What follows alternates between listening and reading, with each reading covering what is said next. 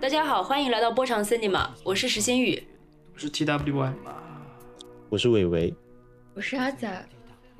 好的，我们这一次还有一位新朋友，叫做瑶瑶。那么，请瑶瑶来介绍一下自己吧。好，大家好，我是瑶瑶。嗯，我也是一名向电影学习的嗯人，我非常喜欢看电影，我会翻译一些电影的字幕以及影评。对，好，谢谢瑶瑶。就是我之前我听，经常听一个英文的播客，嗯。嗯，然后大家大家也可以去听一下，如果呃能找到的话，它的名字叫做《The Last Thing I Saw》，嗯。Lasting 直译过来就是我上一部看的电影，就是我上一个看的东西，因为现在呃我们说这个在现在的媒媒介环境下，这电影不再是你唯一能观看的东西，就有可能是电影啊、电视剧还是其他的东西。所以它的名字叫 The Last Thing I Saw，它的主播是美国的这个 Film Comment 杂志的前主编，叫 Nicholas Report。然后它的形式其实就是每一期他会请一个朋友上来，有可能是影评人，有可能是其他的导演，他们就会聊他们最近看的电影，就其实没有什么主题上的约束，就很可能就是如果是在戛纳办节目的话，他们就会讲他们在戛纳看的电影。或者是如果是在居家隔离期间，他们可能就看，他们就会讲居家隔离期间看的电影。嗯，所以我们现在其实是在一个什么样的环境下呢？因为我自己没有怎么在电影院看电影，包括影展。是的，大家不知道情况怎么样？我我去了两次上海，今年都是为了去看影展。嗯，我记得维维有一次把头像换成了阿克曼的提行李箱的人，是不是就那个时候看了阿克曼？对，因为看完之后觉得欣喜若狂，然后就把它换成阿克曼。对，为什么你会觉得这部影片让你欣喜若狂？因为它它也让我觉得非常的。我们是同场看，我们可能是对维维，我们是可能是同场看的。但是我不是在上海看，我是自己在家用电脑看。我们是在上海看。对，我们是在上海看的。呃，我是在看《提行箱人》之前，我是看了就是阿克曼较为严肃的两部片子，就是众所周，就是大家都知道《让娜·迪尔曼》和《安娜的旅程》。嗯嗯嗯，就当我看到《提醒影像人》，我就完全想不到阿克曼会拍一部这么轻松的，就是令我感觉甚至有点诙谐的一个小小小片。就我们从来没见过有一位创作者或者说一位导演这么的去，就是敢于又或者说这么去直面自己的身体，你会你会准确的为这个身体而感动，嗯，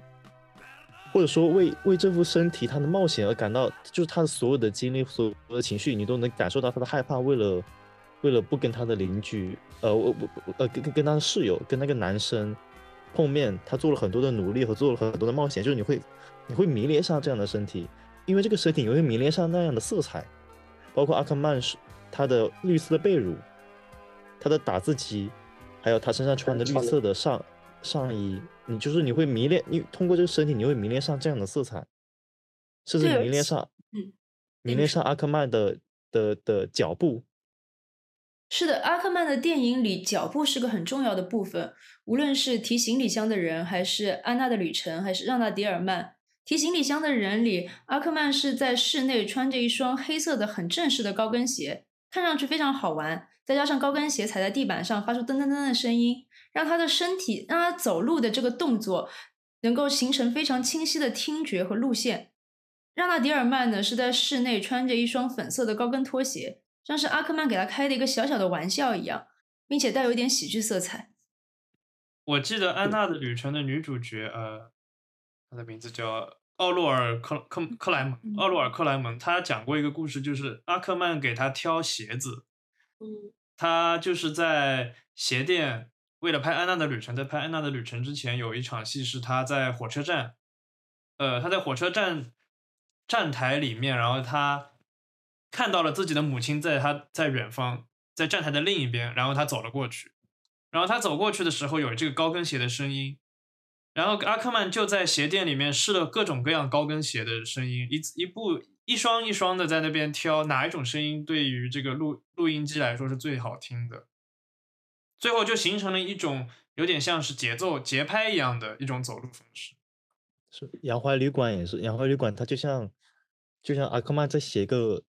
就是长难句一样，就是就呃，比如说有有一一些角色，他可能突然出现在一个景别里面，他马上又要离开了，他就像一个非常神秘的一场派对，就是每个人的出现，它就像一个逗号一样，然后等等他们离开之后呢，这逗号就消失了，我们就可以继续阅读下一个句子。对，而且像是一场轮舞，每个人都来到了舞蹈当中，呃，并且每个人都有自己的舞蹈的姿态。嗯而且我觉得杨槐旅馆比较神奇的是，它几乎都是处于每个人都像是活在梦里一样，但是观众反而是随着他们越来越陷入梦中，而我们越来越清醒的，这是我对此的非常强烈的印象。而且，呃，我们可以看到，就是阿克曼电影当中的人，他们经常是处于夜里的。杨怀旅馆也是一部就是夜的色彩非常浓郁的一部电影，或者说是一种夜的剧场。我觉得阿克曼就比如杨怀电影里面，它有着非常平等的调度，就是我们每个人，呃，有可以拥有一段自己占据画框的时间，就让我想起他另外一部电影《长夜漫漫》，也是像新宇刚才说的，在夜晚，然后每个人，呃，从黑暗中出现，然后又消失，这段故事就像像是排剧一样，嗯然后我们能够充分的感受这个夜晚的空气。并且我觉得维维刚才的描述其实非常像我第一次看到他的我你他他时候的那种感觉，嗯。因为我当时嗯。也是在读大学，也是要拍作业嘛。呃，在这个节骨眼上，就是我看到了这部电影，因为这部电影是阿克曼第一次，这不是他第一次自导自演，但是是他第一部长片，就是刚好是在让纳迪尔曼的一年前，然后阿克曼自己就拍了一个三段式的一个，我也不能说是关于阿克曼本人的电影，但是在这部电影中，就阿克曼能将自己的身体呃展示到一种程度，就是说，这几乎是一场自己对于摄影机的表演，但是这种对摄影机的表演是如此的坦诚，我觉得让我觉得非常不可思议。因为当我自己试图用呃我自己的身体去拍摄一些，比如说私人影像的时候，我发现我自己在摄影机前是一种非常被动的状态，但阿克曼却可以做到像是他自己还依旧在后面观看着自己一样，他有一个十分清晰的呃对自己的身体正在电影当中做什么的一个一个概念。然后我还想回到洋槐旅馆，因为我们之前一直在说，我们其实是在以一个阿克曼作品的方式在聊洋槐旅馆，但是据我所知，这部电影的导演挂名上其实并没有阿克曼自己，它是一个和一群电影学院的学生一起共同完成的一个一个短片，所以我觉得有可能这就是为什么它有一种如此强烈的一种平平等的感觉在里面，而但是。但事实上，我又会觉得阿克曼的笔触在里面也非常的明显，所以我非常，我其实非常好奇这部电影到底是怎么拍出来的，因为其实关于他的资料也非常少，这部电影是今年才被发现的，好像。是的，就呃，瑶瑶也是今年看的阿克曼的几部，呃，是我我我其实一直都知道阿克曼，然后很喜欢他，然后今年是集中看了他的一些电影，因为在北京也有那个，在上海阿克曼影展之后，在北京也有一个阿克曼影展，所以我几乎就那段时间暑假的时候就天天泡在资料馆在看阿克曼，所以这部嗯我也看了，所以就嗯赞同刚才几位说的那种嗯拍摄的平等，并且我想到了那个。嗯，来自东方好像也有嗯、一组长镜头，就是从那个嗯那些站在车站前面那些人，嗯，第一印象就是非常喜欢这种拍摄方式，嗯，但是这部我觉得相对于就是比较嗯沉默和比较严肃，但是嗯我我可能更喜欢是那个嗯阿克曼那个我你他他还有拍摄他母亲那个非家庭电影，呃非家庭电影让我感觉到他是。嗯，有一种对电影的那种温柔的凝视，一种那种温柔的目光，嗯，所以对这两部想让让我就是，嗯，提到阿克曼是我让我想到的，对，而且说到阿克曼的我你他他，其实有的时候我们下意识的会以为这只是他在随意的向镜头展示自己，对，但是我们又会发现，呃，它里面有很鲜明的表演的特征。比如说阿克曼，就是他把他的一个床垫，然后像机器人一样把个床垫推到哦墙角嗯去，这样的动作其实、嗯呃是一种表演的节奏。就像阿克曼电影，有的时候我们会以为就是就是他几乎是不加评论的在倾听别人对他说话，然后无论别人说的话是对是错，他都首不首先发表对此的观点，而是保存下来对方所说的话，就像保存一个人的历史一样，保存他的这段呃他他的这段声音。那么我们我们有的时候我们会以为它是一种自然主义的呃拍摄呃拍摄方式，但事实上我们会发现这不是自然主，这不是我们简单的觉得它是自然主义就可以的。它在里面有很多的思索，只是别人在说话的时候，你的思索是与之平行的，是与之是与之同在的。所以这就是为什么，就是阿克曼电影经常有呃，比如说在车站说话，在火车上说话，然后还有比如说像阿克曼我你他他那里，他躺在自己的床垫上，他在空气当中说话，对这些东西都很好的被他的电影所储存了起来，然后包括他母亲说的一些笑话，都被储存了起来。而且我其实我看非家庭电影对我的一个很深的感触就是，电影其实不需要那么漂亮的画面。我们在电影当中看了太多漂亮的画面，但是非家庭电影，你说这里面有一个漂亮的画面吗？就是他拍摄的器材都是相当简陋的一一台索尼的摄影机，但是这里面有两台摄影机，就是阿克曼手里还拿着一台摄影机，而阿克曼手里的摄影机所拍摄到的画面，我们并没有在。电影当中看到，我觉得这涉及了一种就是不同的人与不同的影像之间的距离。我之前看到一个拍阿克曼的纪录片，里面有有一些非家庭电影的一些呃所谓的幕后幕后画面，然后里面有一个画面我印象非常深刻，就是阿克曼把一个摄影机摆在一个桌子上，他没有三脚架，他就是把三摄影机摆在桌子上，然后他开始挪动这个桌子。他通过挪动这个桌子，然后在某一时刻突然出现了电影当中的那个画面。这是这是一种，我觉得是一种非常直觉式的一种工作方式。什么时候一个画面是正确的？它并不是你能通过某种构图的思维，或者说某种呃非常造型感、非常非常造型化的思维能去确立的东西。新宇刚刚讲到“自然主义”这个词。呃，我刚才其实在看塞尔日达涅的一本书，然后他在一本他在一篇采访里面就提到了说，自然主义是我们最大的敌人。他是在和电影手册当时的呃几个影评人，他谈到这个自然主义这个词，我觉得他分析的很好，就是说他说自然主义之所以出现，是因为当呃当我们说某些电影是自然主义的时候，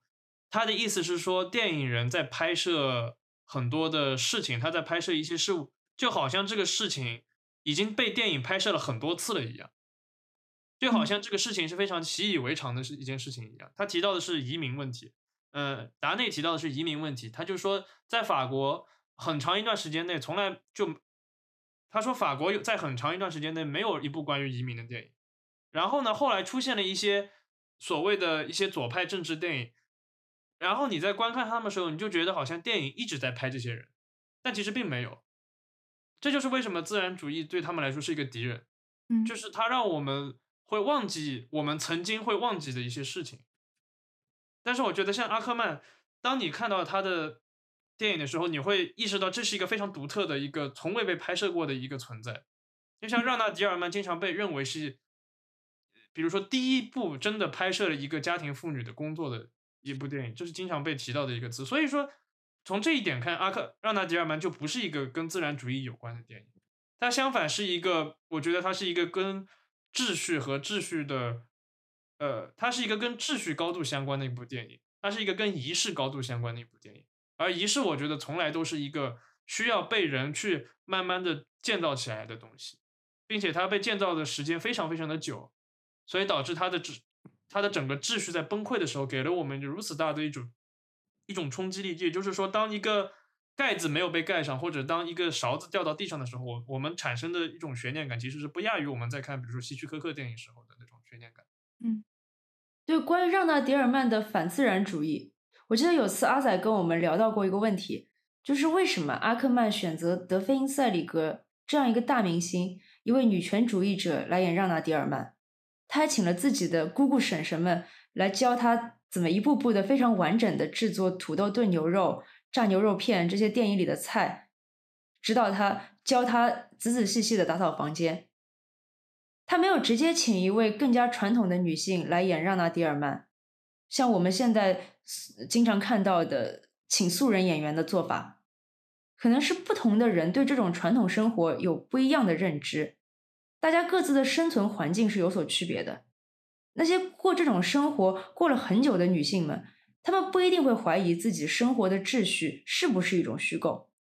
就她们不一定需要拿起剪刀做出摧毁的动作。但是德菲因塞里格和阿克曼，他们作为女性主义者，他们需要去充分的观看、去学习这些传统妇女的日常的工作，这就是他们日常的调度。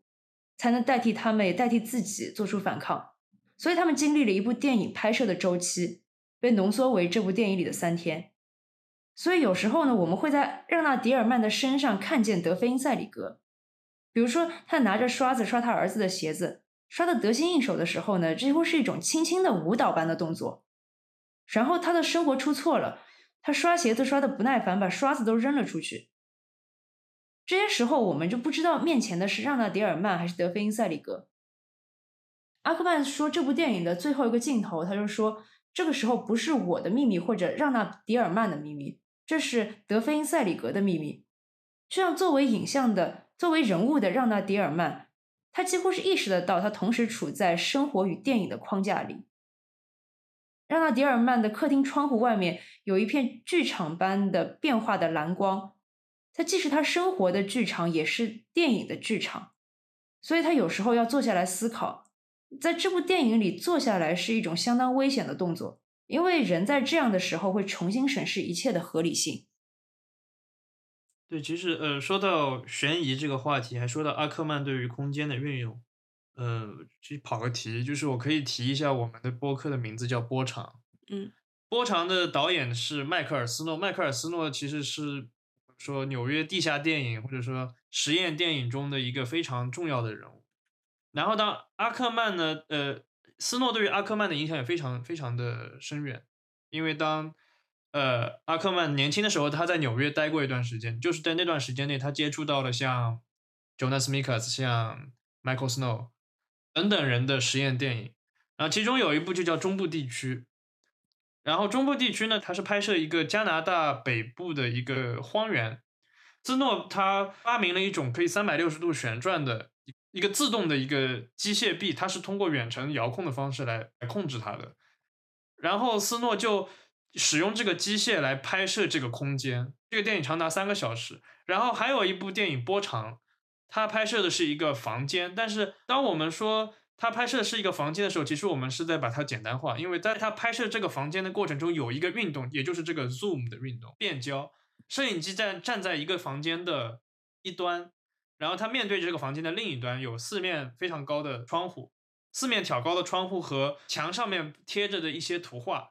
墙的底下呢，有一把黄色的椅子，甚至还有一些角色一开始在这个房间里听音乐，后来角色慢慢消失之后。房间里好像是空无一人，它变成了一个房间本身的研究。然后摄影机的镜头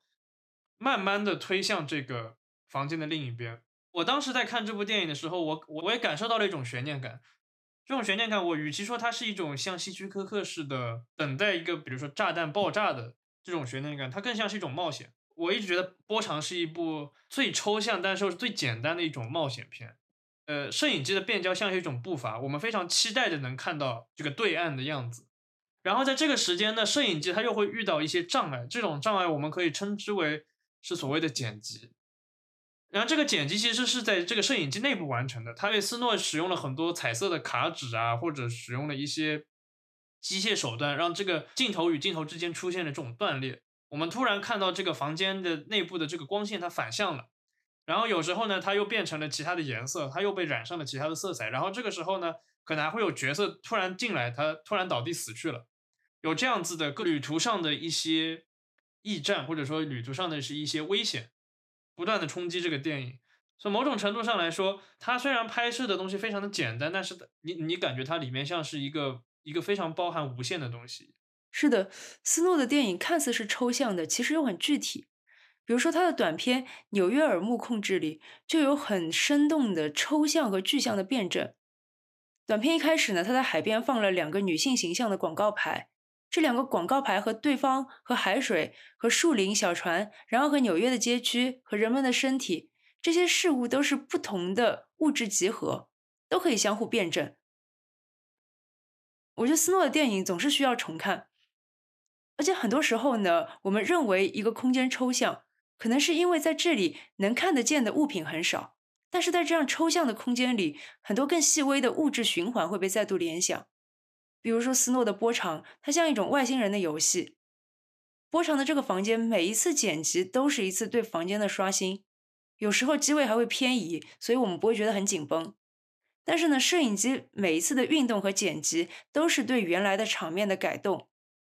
在斯诺的电影里，一次剪辑之后的空间并不理所当然，还是我们所熟悉的那个。所以这个房间成了一个魔法场地，它已经不再是地球上的房间了。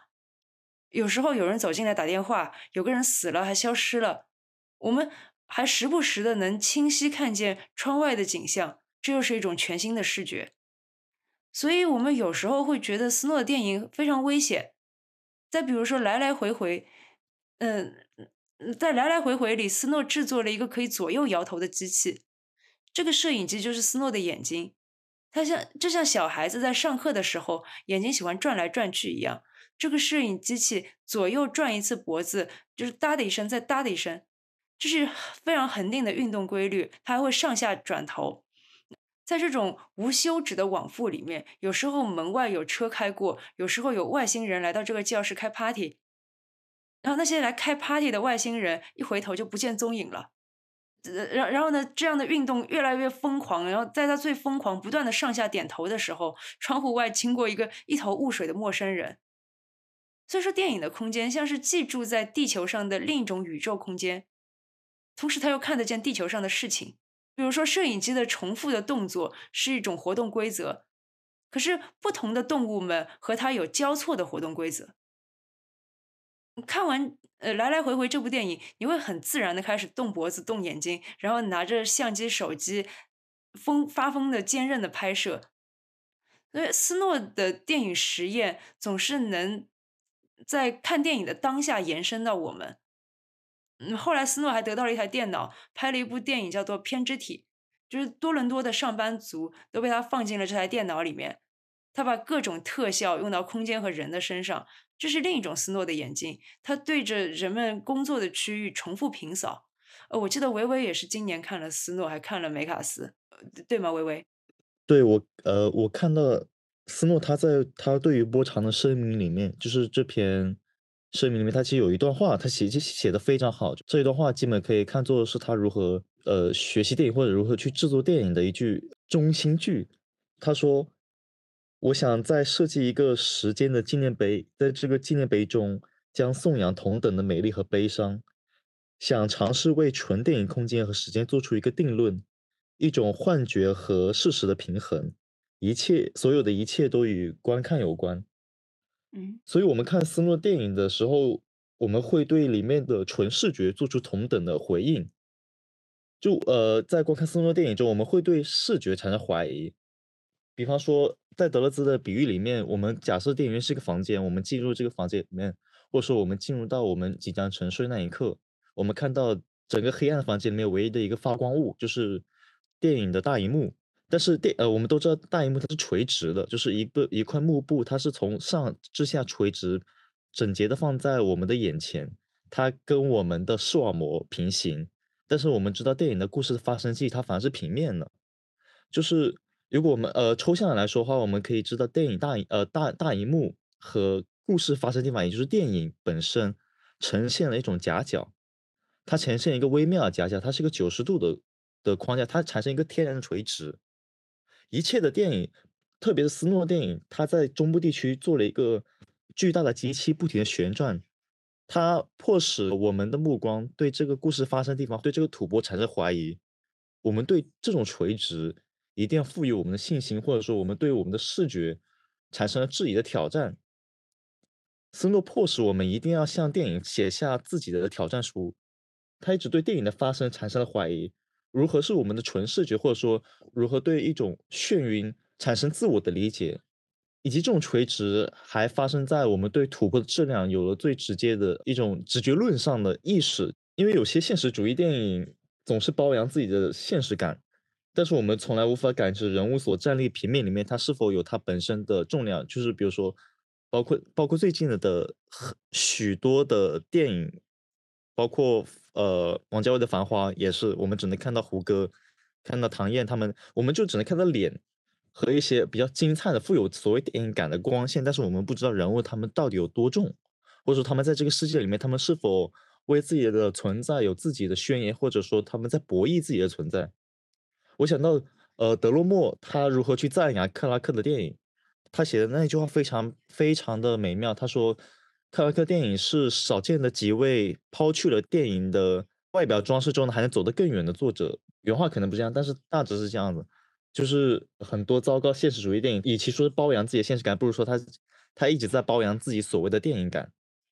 对，而且我们知道，电影和电影之外的生活。它们虽然相互影响，但是它们的构成方式有所区别。比如说，电影会压缩时间，它会把不同的空间整合成一个新的地点。那么，拍电影、看电影的时候，我们对时间地理的认知和生活当中对时间地理的认知其实很不一样。那么，我们怎么可以觉得电影能理所当然的挪用你想要的生活片段，然后声称这是现实主义呢？问题是，经常有这样的事情，就是所谓的现实主义电影，它。他就是直接去复制生活当中最枯燥乏味、最苦难的那一面。他拒绝给人物合理的欢乐，他把人们的动作变得非常迟缓，就说自己是现实主义。我那我觉得这是带有剥削性的。而我觉得更理想的方式呢，是我们在看电影的时候，当下的自己能和电影里的当下相互连接。这种连接不一定是对等，不一定是它完全反映了我的生活。呃，然后微微说到电影的重量，我记得你有你有提到过一个有灵叫焕子，他翻译的一篇塞拉的访谈，里面提到一个故事，叫做《桑丘的赘肉》，你可以复述一下吗？呃，就是焕子他在他翻译了塞拉的一次呃采访，塞拉说他在拍《堂吉诃德》的时候，很喜欢饰演桑丘那位演员，那位演员体型非常的胖，非常特殊。呃，这个演员他每次坐在椅子上睡觉的时候，他一定要手抱着他肚子上的赘肉。不然的话，他他的赘肉会掉下来，就是掉下来之后呢，会把他惊醒，所以他必须得抱着这个赘肉才能睡觉。然后呢，塞拉他觉得这个场面非常电影。对你说桑丘的赘肉，让我想起蔡明亮的电影《河流》。在《河流》里，苗天演一个老年的男同性恋，他儿子呢是李康生演的。这儿子的脖子得了怪病，还在按摩房里做性工作者，所以这对父子无可避免的在一间按摩房里相遇了。那房间没有开灯，他们看不见对方的脸，也没有转过身来，就一前一后的交叠着抚慰。然后外面走廊的光线从门缝里漏进来，这个时候呢，老头苍老的肢体和青年人病弱的裸体都像金色的石头一样光滑，而且看起来是合为一体的。你可以说这种性爱的姿态和疾病的姿态是相互连接的，是同体的。但是这种连接并不导向某种简单的悲剧结论。因为他们的身躯被一盏灯照顾了，就是蔡明亮经常用一些不可能的形容来形容某个人。如果说换个导演，可能会觉得老年的同性恋的身体是多么可悲，他不会想到这些人也有自己的姿态。但是蔡明亮他仍然看得到这些人的身体在微薄的承受着光芒。然后，呃，我记得有一次跟维维讨论关于隐喻这个词语，我以前很不喜欢这个词语。因为它总是被用作一种粗暴的解析，尤其是所谓的时代隐喻、子宫隐喻，它限制了很多宽阔而独立的存在。但是有一部电影，就是罗伯特·克拉默的《美国一号公路》，它让我们再次发现隐喻其实是宽广的。由于世界上有这么多事物，所以隐喻是无限的联想和保存在事物里的秘密。所以词语本身是没有错的。在我过去，或者说在我过去学习电影的过程中，我我也曾经经历过那种非常糟糕的电影史的教育。所谓的隐喻，就等于某种某种必须对等的等号。比如说，我们想到我们看到了红色，我们会想到鲜血，或者会想到暴力；看到蓝色会想到抑郁。但其实，正如正如最开始蒙太奇的建立，其实为了确认两个镜头之间的不确定性，就是隐喻一定是广阔的。这为什么我非常颂扬呃非常赞扬阿比查邦和蔡明亮的电影？他们将隐喻或者说是将复古，蔡明亮将复古当成一个单独的世界去处理，阿比查马将梦境或者回忆，或者说更多的政治隐喻，它处理成一个单独的世界去撰写。阿比查姆的每部电影都可以说是一部行星电影，就是我们能看到梦境和回忆被当成一个单独的星球去处理，他们的每个朝向对恒星的热的追求和光的追求，他们有自我的呃或者说自主的感知和自己要处理的东西，他们不是文本的一小部分，而是应该是被电影作者完全重视起来的，应该去处理的一些具体事物。嗯我在前几年看了蔡明亮的《天桥不见了》。就是蔡明亮在《天桥不见了》的结尾是怎么样对着一朵云拍了整整一首歌的时间，嗯那首歌就是《南屏晚钟》。蔡明亮电他的电影永远会留出完整的一首歌的时间，《南屏晚钟》这首歌可能就是隐喻本身，或者说是它是一个天然的需要被重视起来的物件，就是我们能知道音乐是如何诞生的，或是如何结束的，我们能够清晰的听到这个部分，或者说音乐作为一个部件，它存在于电影之上。嗯，而不是说音乐它为了文本服务，或者它为了烘托某个情景而出现，以及随着这个情景消消逝的时候，然后音乐被创作者自私的给关掉了。说到隐喻的宽广，我还想提克拉默的《美国一号公路》这部电影，经常会被以为是纪录片，就是沿着美国一号公路一直走。但是他把所到之处的很多片段都组织成了故事。在这部电影里，事物不是理所当然的被经过的，而是他们都在激发你的联想。甚至只是一座木桥，桥上有飞鸟，桥墩的影子映在海水里，里面就有很多自然界的规律。再比如纽约的灰色大桥边上有座红色的灯塔，这是克拉默小时候读过的一本绘本，叫《小小的红色灯塔和高高的灰色大桥》。他来到故乡纽约的时候，在纽约的图书馆里找到了那本绘本，又重访了那座灯塔。然后绘本里的画面和真实的灯塔，他们都在以自己的方式继续存在。还有个守灯塔员托德，在托德的讲解里，我们看见灯塔里的楼梯也藏着以前的血腥的历史。托德还说，灯塔就像老去的一代人。然而，看着这个独立的灯塔呢，你会觉得它藏着很多人，包括他自己的不为人知的隐喻。所以，灯塔和人们都在电影里散发着微光。我们看见一美国一号公路里这么多相互对话的人和事物。会发现有的隐喻容易被唤起，有的呢却像印第安人的神秘的图腾柱，你不知道上面看似遥远的事物之间藏有多少连结。我想我在看呃，因为克拉默有一部电影叫《里程碑》嘛，《里程碑》是讲七十年代一些左翼运动的年轻人，他们想要组成所谓自己的乌托邦。这同样也不是一部纪录片，虽然说呢有很多看似是没有经过任何修饰的片段，整部电影而且是以一个。以一个这个团体中的一个女性，克拉默拍下了他在他的家人朋友陪伴下生下自己孩子的过程，大概是一个半个小时左右的片段。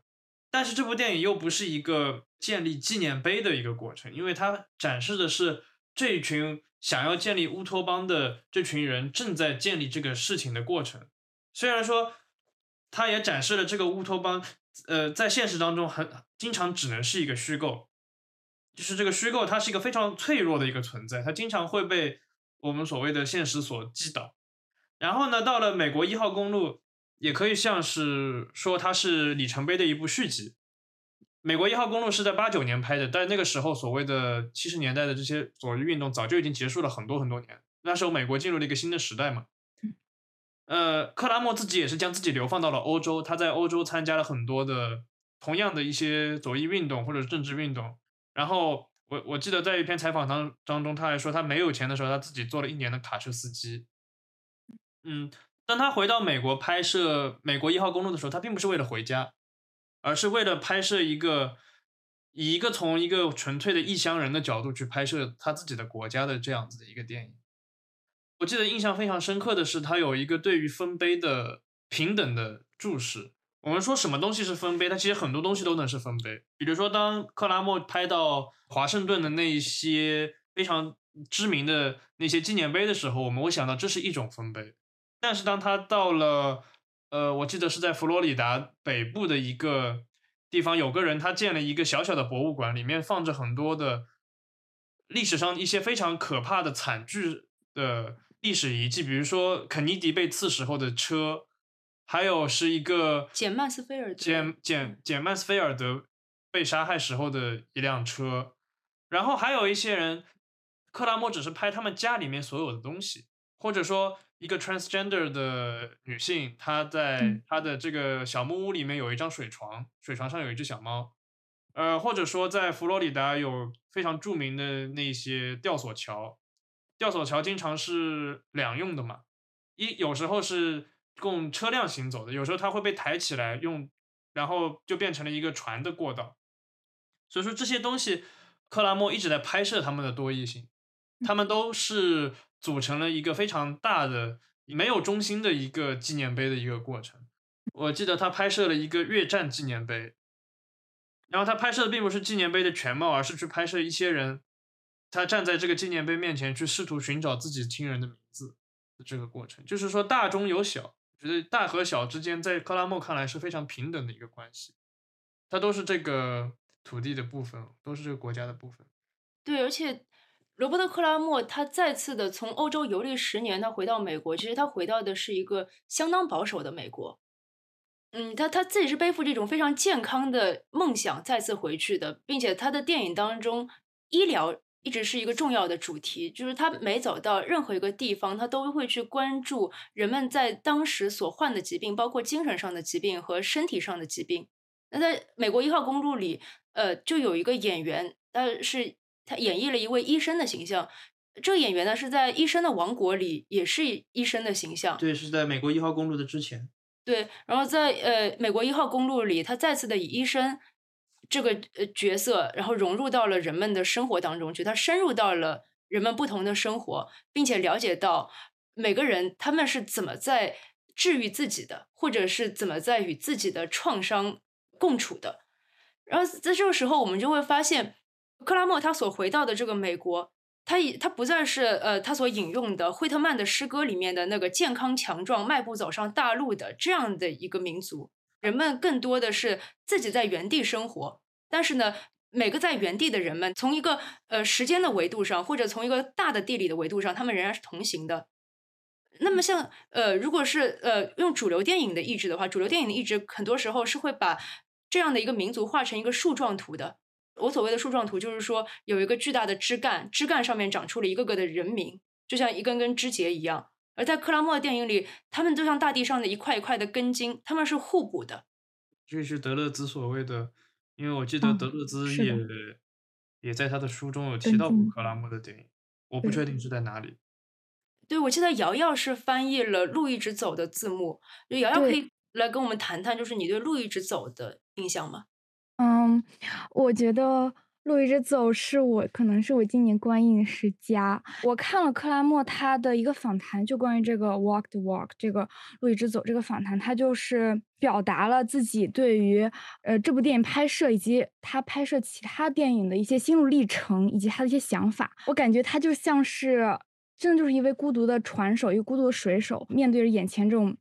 汹涌如潮水的影像，就像刚才嗯新宇和 T W Y 说的那样，嗯，可能就是一个灯塔，还有就是一个桥上飞过的群鸟，嗯，他都给这些影像投入了嗯一种温柔的凝视，呃，一种温柔的注视。我觉得这是一种真正的爱，并且对我来说，嗯，最为动人的描写，就这部电影，可能我在翻译时，我我翻来覆去看了。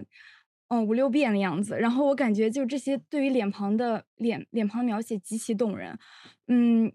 并且这三个主角他们用这种行走书写着电影，然后可能电影这种呃艺术形式或者电影它自己拥有自己的双脚吧，所以就是通过这种这种思索，我又联想到其他关于美国的行走，包括刚才。嗯，你们所说的美国当时社会状况呀，还有这种社会背景，然后我我想到了当时的美国，或者说这一段时期的美国，比如说杰克凯鲁亚克，他也在行走。像这样的行走呢，他也有同样的豪迈。不过，呃，因为由于时代症结，那凯鲁亚克他的行动，他是一种彻底的反叛，就是他是一种嗯无所谓过去的这样的行走，这样的反叛。而克拉默行走，我觉得他更多嗯又有一种对于同类的。爱和一种温情和一种温柔，这这种嗯，这种爱和温柔让我感觉嗯极其极其动人，极其嗯吸引我，嗯，并且因为我是在听，因为这部影片翻译的呃难度非常大，就大部分都是我自己听出来的那些他们说的台词，他们很多说的台词都是些呢喃式的台词，就导致我我我我感觉非常困惑，有时候，嗯呃，所以我就会不断重复观看各种细节呀，然后包括那个女孩她可能在路中路途中见到很多人，那个有一个老奶奶，然后呃当时她在那个床上睡觉，我记得，然后嗯就是拍摄那个老奶奶的。脸，然后包括那种各种对于脸庞的描写，然后包括他们的，嗯，对他们的那个呃说话的声音，所以，所以我有时候不得不就是放慢速度去细听他们的话语，嗯，而这过程它其实赋予我一种呃和普通观众不同的观影体验，嗯，这种粗粝感，嗯和。就像是这部电影本身的质感一样，这种电影的影像本身的质感一样，所以就是一种双重的动人。所以我觉得这是这部电影非常独特的，嗯，一些时刻。嗯，还有一些对我来说重要的一些细节，比如说那个女孩就是在。刚开始的时候，他朗读那个《让热内的小偷日记》，然后这部文学作品也是我很喜欢的。对，然后他朗读那个，嗯，那个小偷日记的一些选段，然后包括呃遇到一些不同的人，然后还有就是拍摄一些流转、跳跃的一些光影，所以让我感觉，哦，原来这三个主角在路上，OK，然后呃，克拉默在路上拍摄，在路上行走，美国在路上行走，我们观众，嗯，也在路上行走，所有人都在路上走。所以，嗯，这是一种，嗯，非常繁复的一种情感体验和一种观影体验。所以这部电影我看下来是几近动容。对，所以还还我还我还想问一下瑶瑶，那么你看路一直走的时候，也就是说你是完全没有字幕在看这些影像的，对吗？是的，就第一开始看的时候没有字幕的。哎，那你觉得这没有字幕的看电影和有字幕的看电影的区别是怎么样的？嗯，我觉得这就嗯要谈到。语言作为一种媒介，它给你传递的信息，它是否给你传递信息，又或只是作为一种声响？我觉得这是这这是这两者之间的区别。也就是如果你不懂这门语言，或者你没有字幕去听的话，嗯，你的脑子里面就没有，你脑袋里面就没有就是处理文字或者是那个字幕的信息，那么你就会把注意力集中在影像或者是这种声音的本质上。我觉得其实从这种层面来说，它其实是一种更纯粹的观影体验。但是呢，有时候可能导演。或者说电影这种媒介，它就是需要这种文字给你传这种信息。这样的话呢，是两种不同的嗯观影体验。但对我来说有不同，但是各有千秋吧。我觉得，嗯，但是我觉得在于对于这部影片来说，中间有很多对于文化文化上面承载的东西，比如说对于文学呃一些选段的引用，或者说嗯，他当时我记得见到一个人一个男的，然后给了他呃一把小。匕首还是剑什么的，刻的是德语，然后他又给他嗯翻译成法语，然后翻译成英语。我觉得还有后到后来见到一个呃俄国的，然后他们又说了一些俄语，然后又说了一些德语。这种不同的语言作为媒介来说，它其实是一种嗯反应剂，就像是化学中的一个反应的试剂和一种催化剂。我觉得这是一种不同的色彩。当然，呃，如果你完全不不看字幕去聆听语言本身的质感话，我觉得也是一种呃观影体验，一种独特观影体验。我想补充，嗯，我想补充一点，就是我对路一直走的，嗯，听觉上的一个想法，就是因为我们之前听到罗伯特·克拉默在美国一号公路里面一些旁白嘛，嗯，然后在路一直走里面他说的是法语，然后他的法语是不是带有口音的法语？对，是的。因为这个，我觉得这个口音让我很感动。对，为什么？嗯，我我也是觉得很感动。不知道提亚路亚有没有就是相同的感觉？我觉得是一种，我我一直很喜欢概念，就一种。异乡感，或者说一种，对，或者更说是一种在路上的那种波西米亚或者那种流浪的感觉，就对对我来说，这种特质是非常吸引的，非常迷人的，所以对我也是觉得很感动。是的，是的。刚刚刚 T W Y 老师提到那个，就是根茎那个，呃，就是德勒兹加塔利在呃千高原的导论部分，其实有提到一段，就是对美国东西部和运河的论述。但是他其实，呃，德勒泽加特利没有在《签高原》里面提到克拉默，可能是因为这段论述让我们想到了克拉默的电影，因为克拉默和加塔利的关系特别好。对的，我我我也是想起来，就是要拍他们，对，甚至要拍一部斯皮尔伯格式大片。是的，是的。呃，其实刚才的讨论里有个重要的主题，就是建立每个人自己的现实主义。因为我们知道，现实主义不是单一的制度，而是大家都有不同的生活法则。就是人们生活在宇宙当中，生活在电影世界里，我们都实践着自己的法则，同时看到别人的法则。比如说，阿克曼虽然他学习斯诺，但是他的电影和斯诺有完全不同的身体和心灵。呃，再比如说克拉默，就是我觉得以克拉默的这次行走为契机，美国一号公路至今还在被行走。克拉默和他的团队，他们用身体走完这条路，这是一次行走。然后他们回来剪辑。由于呢不同的地方有各种小故事，有各种平静的时刻里的无限的运动，所以这一路的片段对他们的组织有很多种顺序。那这又是一次次行走。在剪辑的行走当中，过去的地方还会被重访。人的思想呢，有时候会走起音乐的步伐，有的呃，有的路段还会神秘的消失。所以呢，大地上的美国一号公路，它变成了电影的土地，它催化出了电影当中的一条条小道路。而我们观看这部电影，也是一次次重走，因为我们对这部电影有记忆。当我们想起它的时候，现在的生活又连接起了那些道路。所以，一个世界有很多的现实主义载体，这是看克拉默的电影得到的启示。呃，然后再比如说，我们都很喜欢的一位导演卡萨维蒂，就卡萨维蒂他拍电影的方式有很多虚构和现实的模糊。呃，我记得阿仔家里有卡萨维蒂的海报，你可以和大家谈谈卡萨维蒂吗？哦，好，嗯，我今年是因为呃，日本这边有有一个卡萨维蒂专题展览。所以去新看以及重看了一些卡萨维蒂的电影，我我觉得所谓的自然主义，我觉得是清晰的呈现画面里面让我们能够看到以及听到的东西，就是不不多加控制的去让观众可以自己选择所看到的东西。我之前有读过滨口龙介写他的一篇毕业论文，然后他在里面论述了说。如果我们去想电影史上留下的面孔的话，我们可以举出很多的例子。但是，如果去想，呃，电影史上留下的背影的话，其实寥寥可数。但是，卡塞维蒂正是一个拍摄背影的导演。他举了一个例子，就是说在呃受影响的女人里面，罗兰兹发疯的场景，就是当时罗兰兹刚刚从疯人院回到家里面，然后她的丈夫的母亲。呃，觉得她还没有完全痊愈，要要阻止她，然后医生也来诊断她的病情。她的丈夫是所有人都在发疯那个场景。那个时候，我们发现摄影机就是在处于一个呃无意识的状态，就是他他在此时，因为人物在空间中来回运动，我们没有办法去及时的捕捉到每个人物，所以我们在在那个镜头里面看到了很多人物的背影。卡塞维蒂，他就是我们可以从他拍摄电影的方式说起，就是他为了让演员能够自如的在场景里面运动，他是整个场景都打了光，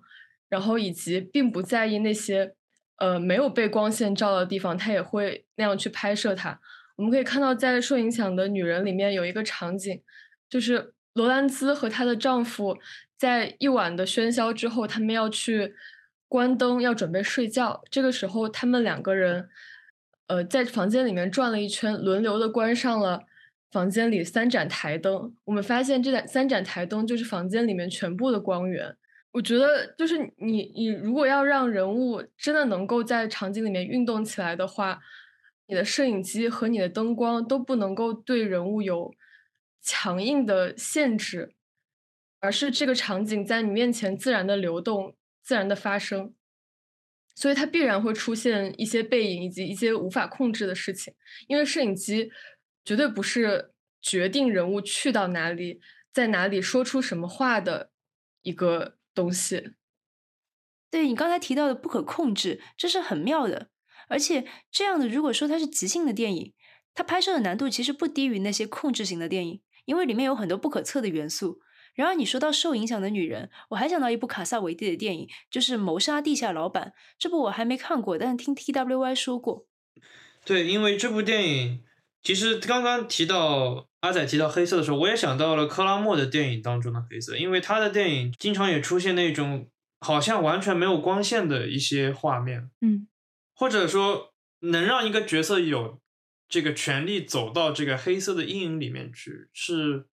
电影能够提供给他们的一种自由，或者说是电影能提供给他们的一种保护。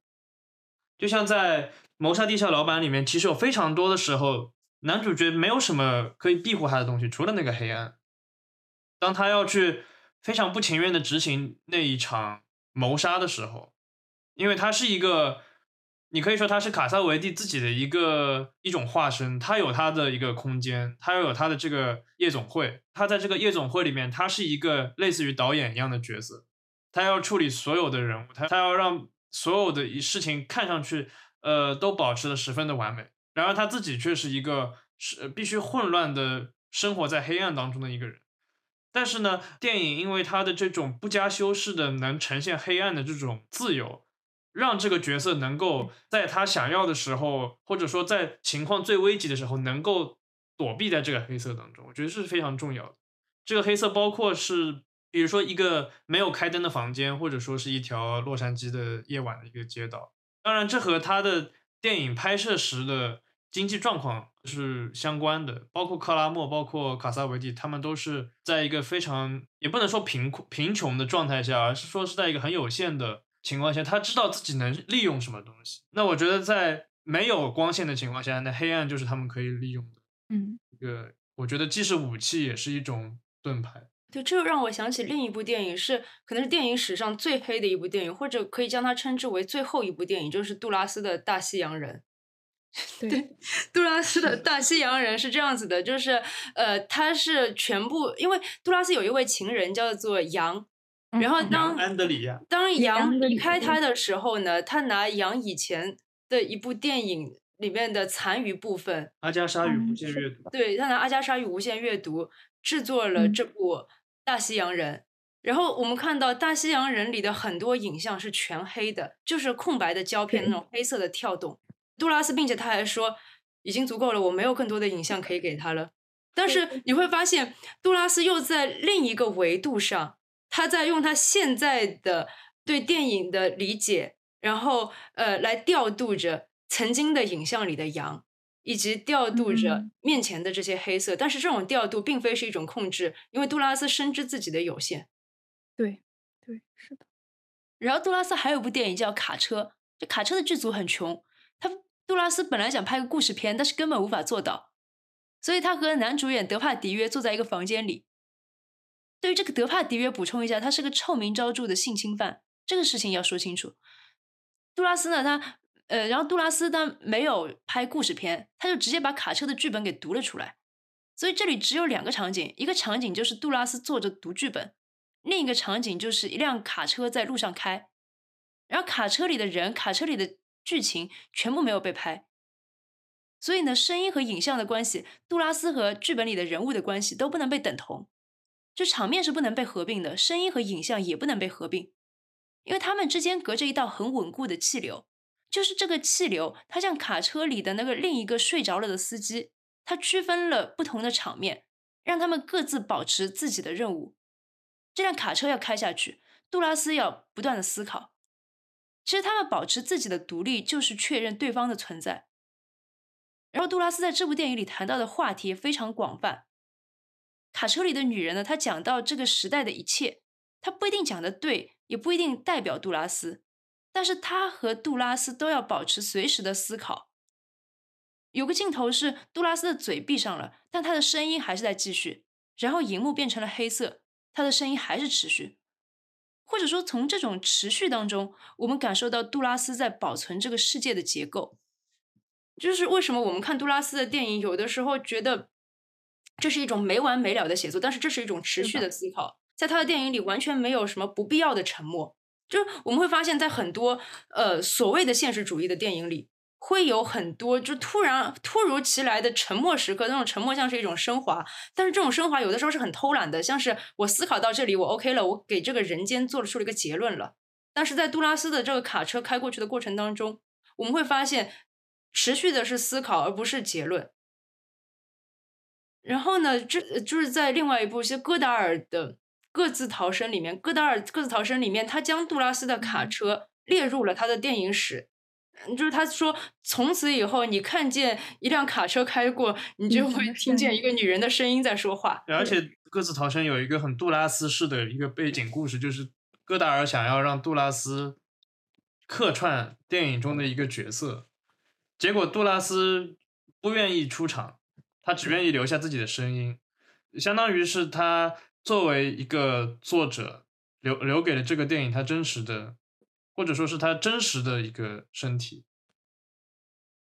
呃，对，而且我们在杜拉斯的电影当中能找到一种很好的现实主义的方向，就是比如说杜拉斯他要去描述印度，但是他并没有说我要把剧组重新给搬到印度去，然后我去拍摄一个关于印度的故事，因为他做的最大的迁徙其实就是广岛之恋的迁徙，就跟雷乃的，就是呃，让雷乃去日本拍广岛，但是杜拉斯并不满意于广岛之恋，然后呢，在他自己的电影里，他就直接在法国的一个郊区。把这个地方当做印度，他很欣赏这个地方与印度之间的距离，像是那种遥远的大气，隔着两块非常遥远的土地，他们在发生交流。而且杜拉斯还在《杜拉斯传》里面，呃，那个跟《杜拉斯传》的作者说过，就是你要去印度找印度是不可能的，你让羊带你到塞纳河边的哪个地方去走走，你会觉得那就是印度。嗯。然后，呃，这又让我想起哪部电影，也是阿克曼。又可以说回到阿克曼，就是非家呃不是不是是家乡的消息，嗯啊对，就是家阿克曼整部电影就是一直在阅读他的母亲寄过来的信。他在纽约，对，他在纽约，然后寄呃，然后在读母亲寄给他的信，然后一边在读信的时候呢，我们可以看到就纽约的街头有哪些事情，我们会发现影像里面的人们、街道和信里面的内容，仿佛隔着一片遥远的。空气这片遥远的空气呢，又是一种流亡的土地。我们经常可以在阿克曼的电影当中看到那种保存下来的距离。那么保存下来的距离，我觉得它是一种很好的现实主义。很多时候我们以为就是不加复制的去复制现实，或者说呃，我们呃觉得就是用一种悲惨的口吻去描述现实当中的一些不幸的事情，那就是现实主义。但是我呃我却更喜欢就是呃保持距离的现实主义。对或者将家乡或者将自己过去当成一个谜团。对，嗯，啊，对，维维，我记得你有写过一个非常美丽的段落，就是描述阿克曼的家乡的消息的最后一个镜头。啊，对，我呃当时是写阿比查邦的记忆的那一篇长评，顺带着写了阿克曼的家乡的消息，因为那个镜头对我的感染力非常深。就是我们确实在，确实在两种声音之后，我们听到第三种声音。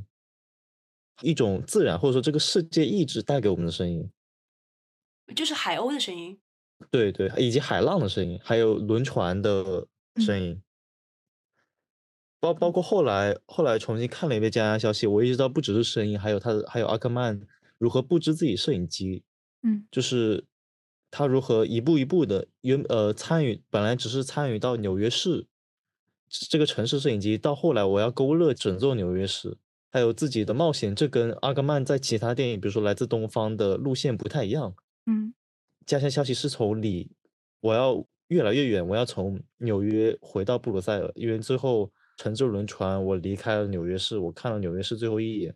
我可能回到了布鲁塞尔，也可能我就去到其他地方，无所谓。但是，但是可能我的现实就是我，我过去生活像谜团一样，它就站立在那里。嗯，对，阿克曼电影当中确实，尤其是家乡的消息。他有很多的谜团在里面，就是阿克曼到底有，比如说阿克曼到底有没有给他妈妈回信？他比如 对，还有比如说呢，像呃，阿克曼与他在读着这些信的时候，到底是什么样的心情？因为我们所听到的阿克曼的语言，他并没有那么强烈的去演绎，他没有那么强烈的去演绎自己的情感，但是更多的时候，就是我们会发现他的声音以及他面前的影像，自然的在演绎着。其中的一些就是呃无法达成的沟通，或者无法合并的距离。而且提到关提到提到一种距离，或者说，其实今年有一部呃，今年有一部特别特殊的一部电影，叫做就是祖拉利的《火之谜》。嗯，这部电影很特殊，就是它无法精确的让我们去概括一种童年，就哪怕到呃到现在为止，我一直在思考这个童年。它到底代表一种距离，还是说它代表一种，它真的是纯粹的，还是它是非纯粹的？我一直在思考这个。嗯，《火之谜》我是还没有看，但我今年看过的一部让我印象很深刻的，也是讲小孩的。我今年其实看了好多就关于纽约的电影啊，就是这部是萨福迪兄弟的《去踩点迷迭香》那部电影里面也其实也是有很多谜团，就是这些东西到底是怎么被演绎出来的？就是你知道，导演小孩其实不是一件非常容易的事情，因为他们很容易变成一些听话的小孩。但是呢，像萨福迪兄弟，他却像是就是小孩，就是带着摄影机在玩。嗯，是的，呃，然后呃我记得印象很深刻的这部电影里有一些场景，就是小孩拿了在拿了一个医用的针管，然后再往一个人身上喷尿，还有呢就是呃小孩吃了安眠药以后 就睡着了，睡被着的爸爸服了安对，被爸爸服了安眠药以后，就是睡着了。呃，然后接呃，还有就比如说呢，呃，乘坐着有轨电车，然后呃，这个电影就是升向空中了，就不知道飘向何处。然后，所以我觉得这部电影里面也是，就是它里面有很多呃表演的秘密，以及就是摄影机的往这里看去的秘密。嗯其实呃，作为一个在纽约待过的人，我想补充两个关于，分别是关于家乡的消息和关于那个去踩点迷迭香的结尾的我个人的解读，就是这两个电影的结尾是说你永远不可能离开纽约。为什么呢？因为我我听到维维说家乡的消息结尾有一条船，它似乎是在离开纽约，但是我虽然没有去坐过那座船，但是我知道它是通向纽约旁边的一个小岛叫 Staten Staten Island。你没有真的离开纽约，你是会坐回程的船再回到纽约。然后呢，哦在萨福迪兄弟的电影结尾，有轨电车它通向罗斯福岛。罗斯福岛是曼哈顿旁边的，也是个很安静的小岛。它有几座桥可以开车开过去，但是更方便的方法是坐有轨电车，坐那个缆车。但是这两部电影的结尾又提供了一种体验，就是我觉得像是一种观众和导演和角色在逐渐的离开电影院的这个过程。因为我我觉得，如果如果可以这么说的话，就是如果你是在一个影院，或者说在一个地方看到家乡的消息，或者说你看到了去踩点迷迭香，当你随着这些最后的镜头，你慢慢的离开这个电影，然后你回到你的现实中，你走到大街上去，这条大街就是纽约，所以你回到了纽约，无论如何，嗯不管你在哪里，嗯，对，但它不显得，并不显得悲伤，或者说对它它并不显得嗯悲伤或者怎么样。对是的，我觉得阿克曼很好的，就是他总是在克制自己的悲伤，哪怕是在他对那部呃一部最悲伤的电影，比如说像呃非家庭电影里面，对，他的妈妈也总总是在说笑话，就我们可以听到阿克曼啜泣的声音，并且我们确实会为他哭。但是我在看非家庭电影看哭的时候是什么时候呢？反而是阿克曼在对他的妈妈说什么呃大亲亲。这些时候，还有他对他妈妈妈妈说：“香特尔，你为什么总是要拍我呀？”阿克曼就在那边乱扯，就是说，因为我想证明世界很小，因为我想证明没有距离。这些话就是像像是他乱说的，又像是他很真诚的对他妈妈说的。嗯就是你觉得像是呃，他们之间开着一种谜语，他们他们在说一母女之间的谜语，这种谜语其实非常温暖的，但是就是这种温暖，他们没有任何的要感动你的意思。对，但是就像阿克曼他知道，就是这些东西它可以成为电影，他不是随便的把任何东西都挪用到他的电影里面去，就像他一直保留着另一台摄影机里面的画面。那梅卡斯也是，梅卡斯他在回立陶宛之旅里面，就是他的母亲那时候已经特别的呃，已经很老了，就是已经是个老奶奶了。然后呢，他走的时候，他说走我我走的那一天，机场都是湿漉漉的。就是我看回忆立陶宛之旅，感觉梅卡斯他在他对家庭的态度和阿克曼的态度有某某些相似之处，就是他们不会尽去尽力展现自己的悲伤，或者说我与我的过去，我与我的的家庭产生一定的距离。嗯，对，而且我觉得悲伤与快乐在他们的电影当中，很多时候是不绝如缕的。因嗯为世界上随时在发生着这样的事情，就像阿克曼在读呃家乡的来信的时候，纽约地铁上呢，还有一些人在走来走去，包括他拿呃他他在拿着摄影机在拍地铁里的场景的时候，还有个穿绿，我记得是穿个绿衣服的一个男人，他一直看着这个摄影机，他就想看，就你到底想干嘛？然后呢又走开了。就是我们会发现，在阿克曼的电影里，就是世界是有很多很多的层次的。世界上有很多很多的蒙太奇，在一个镜头里面就有很多很多的蒙太奇，它嗯与他所观看的对象构成了一层蒙太奇。然后呢，他所读的他他他所读的信和他面前的他他面前的这些事物也构成了蒙太奇。就像戈达尔所说的，就是蒙太奇是两件事物之间遥远又恰当的距离。对，就我们能在阿克曼的、杜拉斯的电影里面，还有比如说像斯特劳布余耶电影里面找到这些遥远又恰当的距离。然后像呃，这德勒兹也这样描述过杜拉斯和斯特劳布于耶的电影。呃，我我我来找一下这一段。他说声音浮上了，这是这句吗？声音浮上。不，不是声音，是呃，话语浮上了，浮到了上面，然后又沉了下去，又浮了。对对对。这个是在他的一个讲座里面。对，就是他用这些，他用这样的语言来描述这些电影当中的大气的循环。嗯，我们发现就是呃。那些让我能感受到大气的循环的电影，反而是每一样事物，就是它的每个组成部分都在保持着各自的独立的电影，就是因为我们每个人都在自己的位置上，而我们之间的关联是不绝如缕的，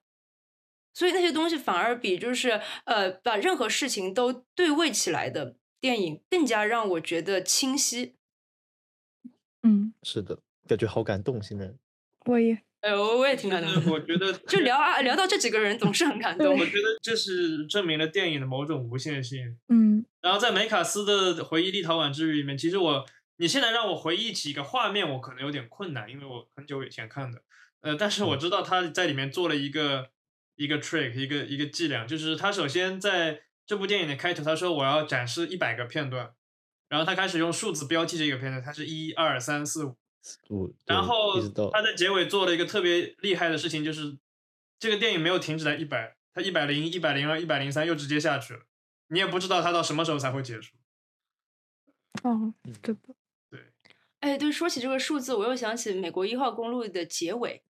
就是罗伯特克拉默一直沿着美国一号公路走嘛，从美延州一路走到基维斯特。他走到基维斯特的时候呢？他突然发现基维斯特的街道上面有一串一串的数字，就是有很多标牌，路牌上面有一个一个的数字，什么零啊、八啊这样的数字。对他首先是拍到了这个一号公路本身的那个结尾，呃，一号公路的这条路的尽头，因为在尽头它写着一个 end，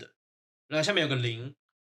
然后一有一，我觉得是，就一开始是一，然后是个零。然后再是八什么，然后再是投票。然后他接下来他发现了一个投票站，这个地方正好是在进行进行选举，然后这些投票箱上都写着各种数字，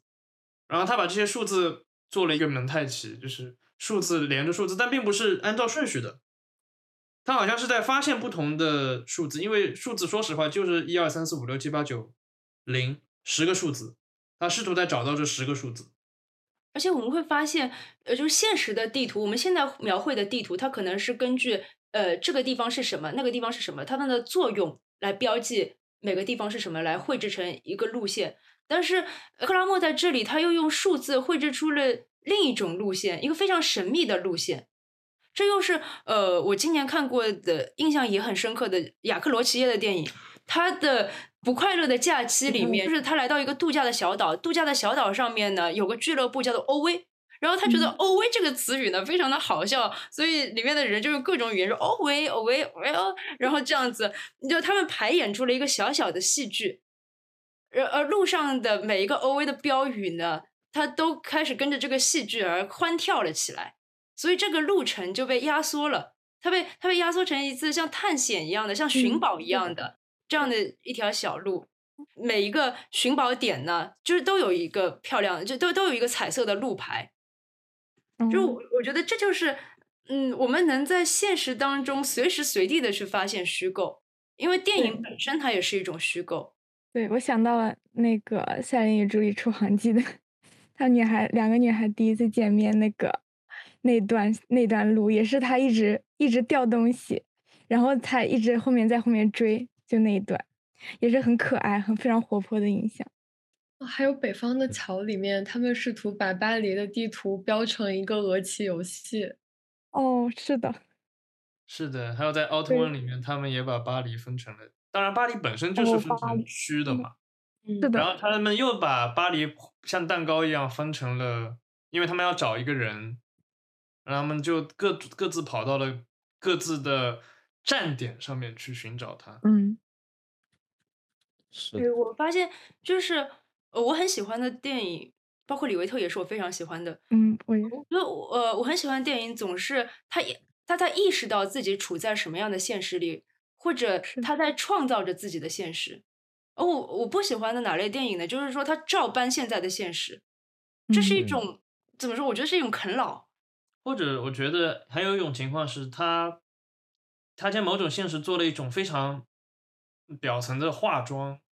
把它嗯变成了嗯所谓的风格之后，但事实上这个现实依旧是那个样子，他并没有因为这个化妆而有任何的改变。嗯，我这里补充一个我不太喜欢的电影，就是侯孝贤的《童年往事》。我觉得《童年往事》这是一种老照片电影，关键是呢，他们没有发现老照片里也有很多细致的东西。在这部电影里，他的母亲、姐姐、父亲都显得非常沉默，就不是像侯孝贤的有的电影里，老人也能噼里啪啦的非常活泼的说话。那么家庭究竟是怎么样的呢？他的母亲有什么自己喜欢做的事，他没有去探知。可能是作为一个善于离开家的人，他无法对家庭有更多的参与，就他没有付出，所以很多时候他就只能制造共情。就我觉得缺乏付出的共情，有时候是自私的，而且他迫使观众来分担你的压力。所以童年往事就不是像风归来的人，风归来的人很开朗，同时又有平等的忧思。对，我觉得一个人只要看过李维特的《巴黎》，他就无法接受，比如说张律的《北京》。我真的，我真，我真觉得张律把北京当成了他的农坛一样，嗯让我有点受不了。就是张律的《北京》，就是同一年里面出现两部关于北京电影，一个是张律的《白塔之光》，一部是刘嘉映的《不虚此行》。就是这两部关于北京电影，完全展现了北京的两种道德。《不虚此行》，我在第一次看的时候，他没有给我带来太多的冲动，我可能思考不不够多，然后。呃，前一段时间，然后呢，我又看了一遍，重看了一遍，然后我突然发现我，我我我对自己感到羞愧，我为自己没有在第一次看时就意识到刘嘉映天才之处，我感到羞愧。是我的思考和刘嘉映思考是完全同步的，在观看《不行此行》过程中，就我们如何去看待这些人物，或者说我们去这些人物如何发挥他们自身的责任，就是我们对人物的态度，或者说我们应该像观测一个不可知的黑洞一样去观测那些人物。他们为何出现，或者说为何消失？人物的人生和主角，或者说对虎哥他们没有任何的关系。一些事物或者说一些事例，他们只是突然发生了一样，然后他们可以随时的消失。其实我看到很多评论诟病刘嘉映，就是他在《不虚此行》写的台词非常的书面，或者说非常的失真。但是其实就是我第一次看的时候，我第一次在电影院看的时候，我有种感觉，我觉得特别的不适。但是我在重看的时候，我发现我有时候也会是这样的人。就是不是每个人都一定是真实的，嗯，像很多，比如说奥姆巴赫他拍的电影，他台词写的特别好，就是那种叙事学意义上的非常好，就是信息密集砸向我们。编剧术语里面，他们有一句废台词，他的每个信息都如此恰当，像一个非常庞大机器一样，每个螺丝都打在它应该打在的地方。但刘嘉映他的电影不是这样的，他有失去真实的那一面。对我来说，不虚此行，它是个准确的废话。嗯，对，我觉得他是有失去真实的那一面，甚至他有观察真实还不够的那一面。但是他比较好的就是他非常诚实的承认，就是说自己的人类观察还不够。对嗯，而且事实上，我确实我的身我身边，包括我自己，也确实是这样的一个人。我无法在我的人生中一定保持着一种相对统一的真实。嗯其实我觉得说到真实，或者说我们在电影当中能看到什么东西令我们能相信，或者说观众需要什么样子的一种态度去相信电影中发生的事情，我觉得今年集中的出现了好几部这样的电影。我举几个例子，比如说沙马兰的《拜访小屋》，访小屋，拜访小屋讲的是一个世界末日的故事，它讲的是一个小屋里面有一对同性的伴侣和他们的养女，他们遇到了四个人，他们自称是天启四骑士，然后这四个人他们是各自被随机选择出来，要向这三个人报告这个世界末日将要来临的这个信息，然后呢，做出决定权的必须是这三个人，然后在这之间就有一个相信与不相信的戏剧，这是一部片，然后。第二部片，我觉得是今年其实大家很多人都非常喜欢的《坠楼的坠楼的审判》。坠坠落的审判，或者原名就是《坠楼死亡的审判》，Justin Triet 的电影。这部电影我觉得也是一个，我不仅是说它作为一部在法律层面上判断一件事情是否真实的一部电影，我觉得它更加清晰的说明的是很多事情它是一个秘密。就比如说这部电影当中，我记得一个非常重要的片段，就是说有一个录音，这个录音好像是一种非常重要的罪证，因为它证明了这部电影中的这个夫妻，丈夫坠楼去世了以后，妻子受到他的这个调查，发现这两个这对夫妻之间的感情不和，那所以妻子到底是不是凶手呢？然后呢，它这里面有一个录音，好像是被作为一个非常关键的证据被隐藏起来。但是呢，在法院终于决定要公开这个录音的时候，我们却看到的是这个一个影像。我们不是只是在法庭上面听这个录音，跟着所有的被审讯的人，或者说跟着这些律师啊这些人一起听，而是我们突然被导演拉进了这个录音的内部，我们看到了一个我们不该看到的影像，是一个非常私人的影像。因为这个录音本身是这对夫妻的争吵，然后在争吵当中，他们做出了一，他们说出了一些话，好像是能被当做证据一样的。然而，在我们看到这个影像的时候，这一切就瞬间就不一样了。因为影像当中它包含了太多太多我们没有办法被看到的东西。我们在法院里是永远看不到这些东西的。我们事实上是有了一个新的视角，因为这个新的视角，整件事情变得完完全不一样。因为我们不可能。只是听到声音而然而判断，或者说一个人说了一句话，我们因此判断他有这样的动机。但是因为它变成影像被呈现出来之后，这个影像当中存在着一种东西叫姿态。这个姿态包括了一个人说话的时候，他的一切的这个动作，然后他的环境之间的这个关系，以及他被以及聆听他说话的人的这些动作和动态，它变成了一种无法以一种很简单的是与否来来决定的一个东西。然后与此同时，还有一部法庭电影是 Alice Diop 的《圣奥梅尔》。圣奥梅尔同样也是关于一个悬案的故事，也是关于就是一个女人她为什么要呃杀死自己的孩子，有这样子一个。同样，我们也有一些部分是绝对不可能被知道的。法院尽可能的在剖析这件事情，但是我们会发现有很多秘密被藏在其中。嗯。在坠楼里面，桑德拉·惠勒的那个律师，他其实有一个非有有一场非常精彩的辩护，就是他他在辩护完之后，他讲了，呃，就是桑德拉·惠勒她丈夫大概是一个怎样的人，就是那其实那场辩护本来是把优势拉到桑德拉·惠勒身上的，但是当那个律师辩论完之后，桑德拉·惠惠勒跟他说，他其实并不是这样的人。坠楼的美德就在于他，呃，坠楼美德，我我认为就在于一个死去的人，他们每个人都有都有权利对其保持一种印象。当比如说律师为呃对其印象发生修正的时候呢，桑德拉惠勒印象可以说那不是我记忆中的丈夫的样子。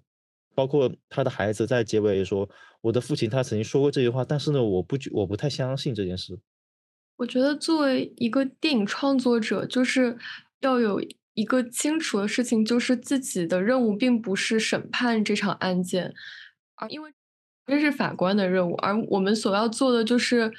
呃，诚实的去呈现这个事件的混沌，就是把这个混沌能够呈现出来，其实已经是某种程度上的现实主义了。其实我觉得我在看《坠楼死亡剖析》的时候，我觉得卢斯汀特里叶他做的事情也也让我想到了，呃，刘嘉英在《不虚此行》里面做的事情，就是他试图要将声音还给已经无法替自己说话的人。就是逝者，或者说以及笔下的人物，就是虽然我们没有办法说清楚说真实是什么，但是最好的美德就是我们要不断的询问，也就是文善不断在做的事情。就是当那些人，当那些死者的家人，他们其实我们可以感觉到，虽然他们说出来的话是有一些蹩脚的，就是包括他们的语气。但这个时候，文善总是在不厌其烦的询问，就是他一直在问说：“你说的这个是什么意思？”因为他们说的好像有一些是所谓的俗语，有一些是流行用语，就是大家已经心知肚明的事情，但是他还要再问一遍。也就是说，就是仅仅让这个对话停留在表象，其实是不足够的。我们必须要不断的去问，然后要将这些外部的杂质都过滤掉，然后让对话成为真正的交流，我们才可以。或许可以有达成互相理解的可能性。呃，对，我也觉得《不虚此行》这个方面做的比较好，就是它的一个结构上的这样的一个设置，就是让死去的人和活着的人相互书写，就不只是活着的人在书写死去的人，而是他们自己书写的行为也是对自己的书写，而死去的人仍然保持着自身的神秘，在这里，他们仍然是以一个就是不出声的发声者在场的。他的在场有的时候会呃显迹在别的角色身上，比如说爷爷会显呃外公还是爷爷爷会显形在孙子的身上，呃比如说呢呃哥哥会显形在弟弟妹妹的身上，但这不是一种覆盖，就是人们没有被另一个人的阴影所笼罩。这是我觉得这部这部电影比较好的地方，就尽管我觉得有的时候他或许对人的观察还不够一些，但是但是我觉得他会自己慢慢的发现自己哪些地方可以再继续进步。对，比如说入殓师的糟糕之处就在于他的所有戏剧动作其实就是只来源于边界这个词，但是在对于此戏里面，其实我们看不到戏剧动作的产生，就是他没有可悲的戏剧性这这一词。我的行动并不为了造成某些事件，而是我为了去描绘这个事件，所以说我才做出行动。对，我发现一开始我们这节播客呢是想聊聊每个人今年看过看过的电影，但是没想到，呃，我们的话题却变成了是否每个人都会有自己的现实主义。嗯，无论如何，这表现了我们看电影的某种倾向。对，这表现了我们看电影的某种倾向，而且表现了我们的一个思考的意愿，就是我们的思考的意愿是一种持续的思考。呃，并不需要一定有思考的结论，但是我们需要有一个持续的思考。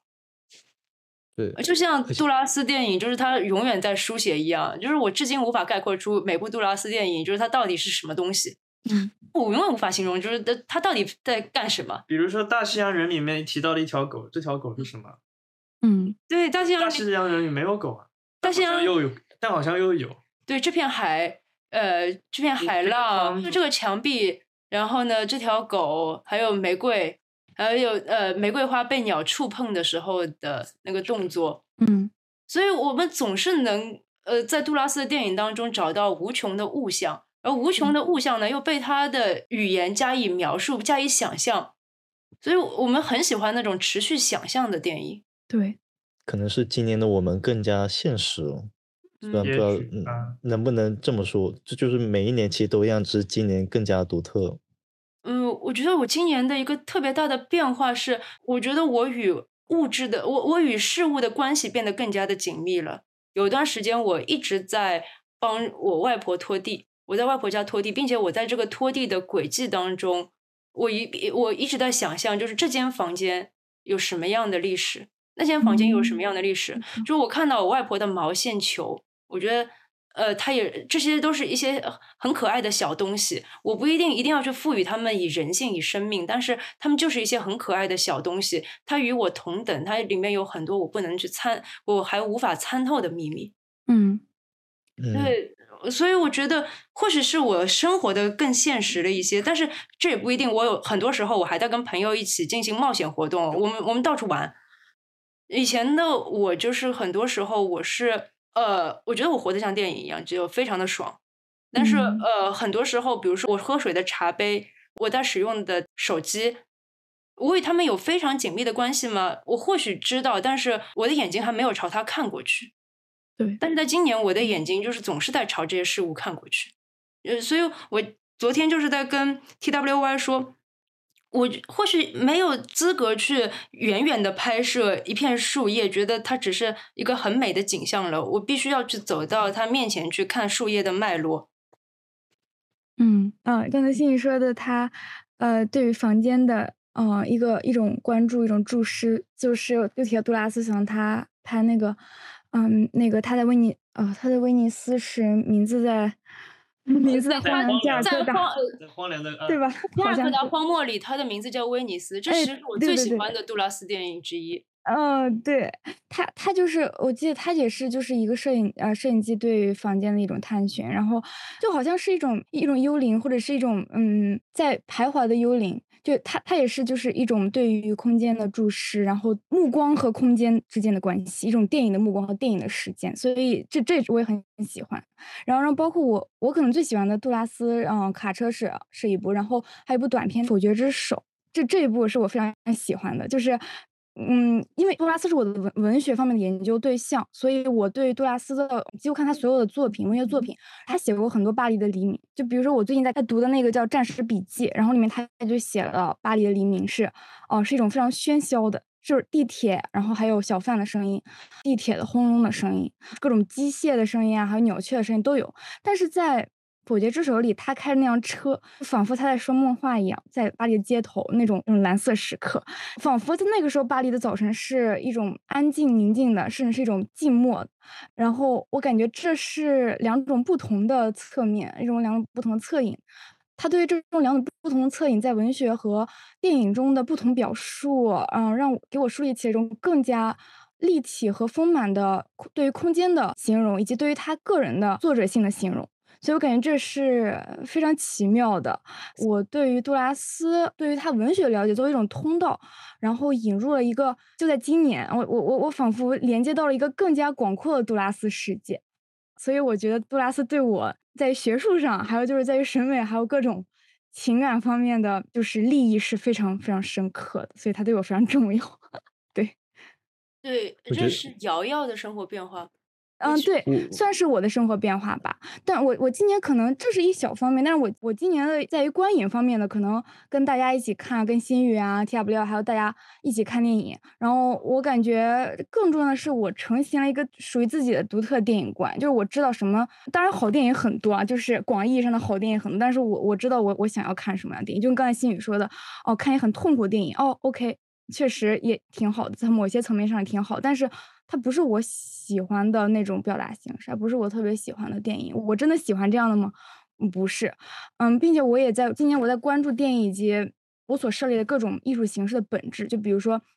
我我记得之前新宇也是经常提，就是嗯，包括很多影评啊，我我也看到，就是说在思考什么是电影啊，电影本质是什么。然后其他的，比如说文学是什么啊，诗歌是什么，然后。包括我学的各种语言，然后语言是什么？然后这种思考其实它引导我走向艺术的童年，甚至这种回归一种艺术的母体。我在这个本源这里思索的时候，嗯，我也同时在思索这些不同的艺术形式互文的可能性。会会就会发现，其实所有艺术形式，嗯，都都是无限的。然后比如说，你看杜拉斯，他就他的文字是无限，他电影也是无限。当然，电影本身就是一个，嗯，就是一个无无限的媒介。所以今年可能对于这方面是我我立住了，就是我我定在就有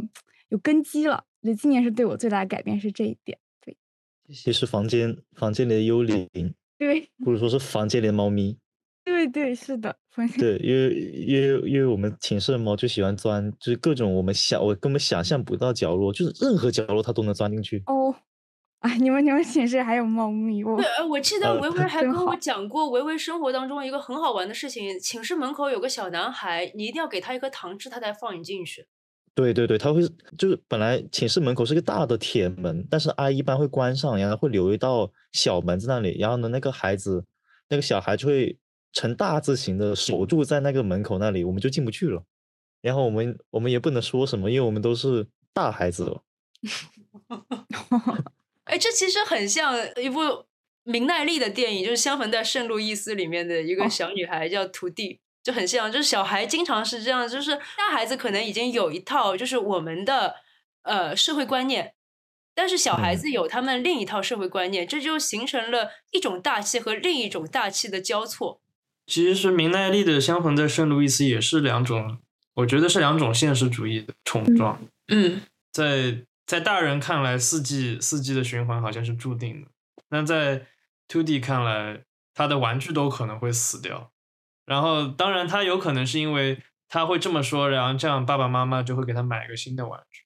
但无论如何，在他在他的眼中有这样子一个现实，就是说，好像一切都是能终结的，但是没关系，我还可以再重新重新有一个新的东西。对，Two D 好像能直接的通过直线，然后去和死亡。呃，毁灭这样的概念相接触，而且本身小孩有一种与生俱来的毁灭欲，就是他们想知道，比如说一把火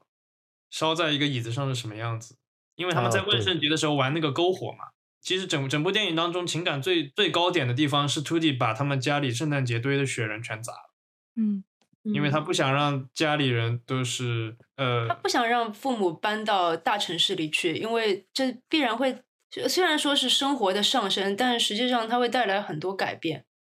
对，所以你看，其实我觉得是一个非常复杂的现实和虚构之间的关系。对，对，而且确实就是它的不同的现实主义的碰撞，它导致了明奈利的这部歌舞片当中突如其来的 two D 的场面，像是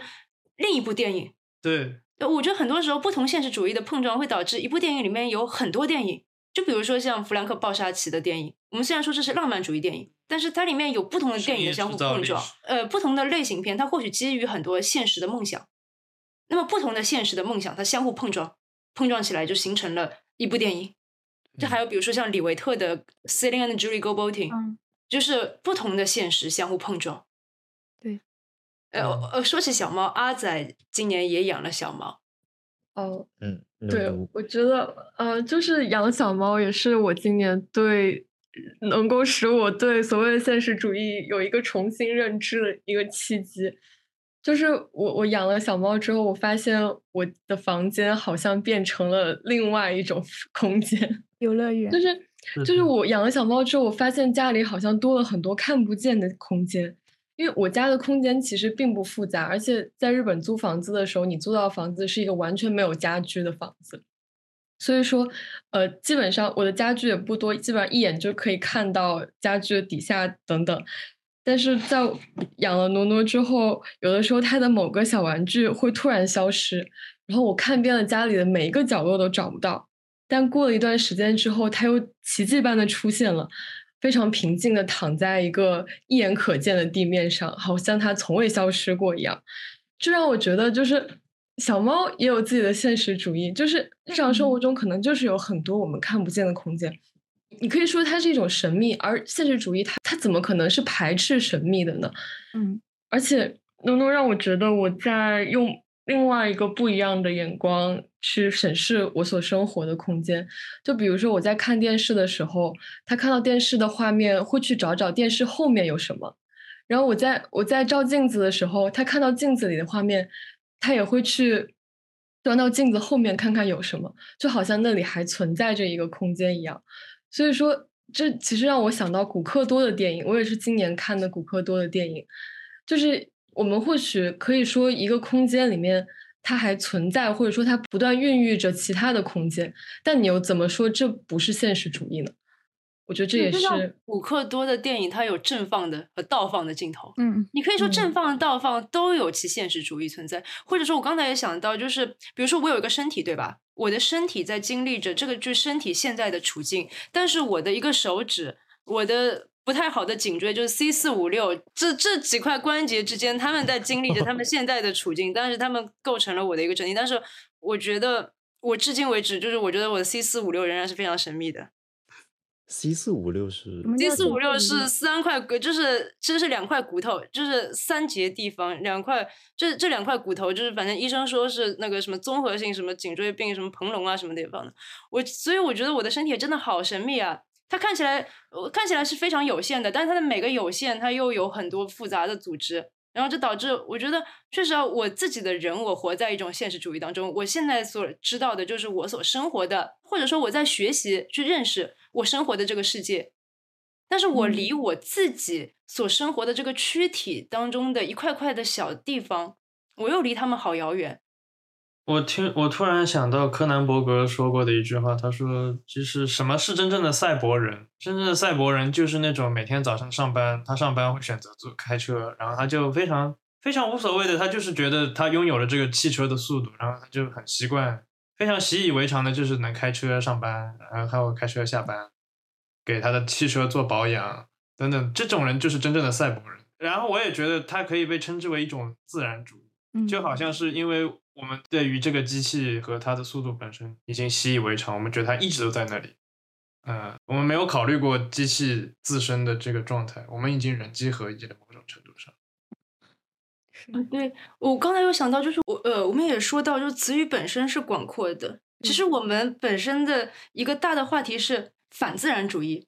但是我们我这里又发现，或许自然主义可以往一个更纯真的道路上发展。或者我们反对的并不是自然主义，而是现在对于自然主义的限制。就像我们很多时候我们会说，呃，我我我们也会突然的反对现实主义，就是我们基于电呃某个阶段的电影审美，我们会去反对很多现在被定义下来的名词。就像戈达尔，他废除了很多很多事情的原先的定义，嗯，于是他们他给了他们新的躯体，他让红色不再是鲜血，而是红色。他让演员的脸不再是某种确切的含义，而是此刻的动作。或许我们也可以就是在不断的思考过程当中，再度去发现自然主义，就像每个人都有自己的现实主义，或者说是把目光还还原在世界上，还原到这个世界本身之上。因为塞尔达呢以前做过一个非常美的对比，其实它就是分辨了社会和世界的区别。因为很很多时候是只有前者在提供给我们很多的定义和名词，还有他们的。标准答案，但是你你却能在世界，你可以在这个世界里面，其实你可以改变他们的。嗯，的确如此。那么我们的时间其实很晚了，我呃，我们要不要考虑把这一期播客拆成两 part？我们我我到时候看看剪辑起来怎么剪。对，到时候看看剪辑。然后我觉得我们也可以把这个话题延伸到下一次的播客当中，因为。我们今天讲的这些电影，可能更多的能被归为所谓的先锋电影的范畴里面。但我觉得我也很感兴趣的是，能否在古典时代的好莱坞，或者说是当下的类型片，或者说是其他电影，呃，能否找到类似的现实主义，或者说是我们今天讨论的其实很多话题中的一些一些延伸。嗯嗯，谢谢大家的聆听。好的，谢谢。谢谢，拜拜，谢谢，拜拜，拜拜。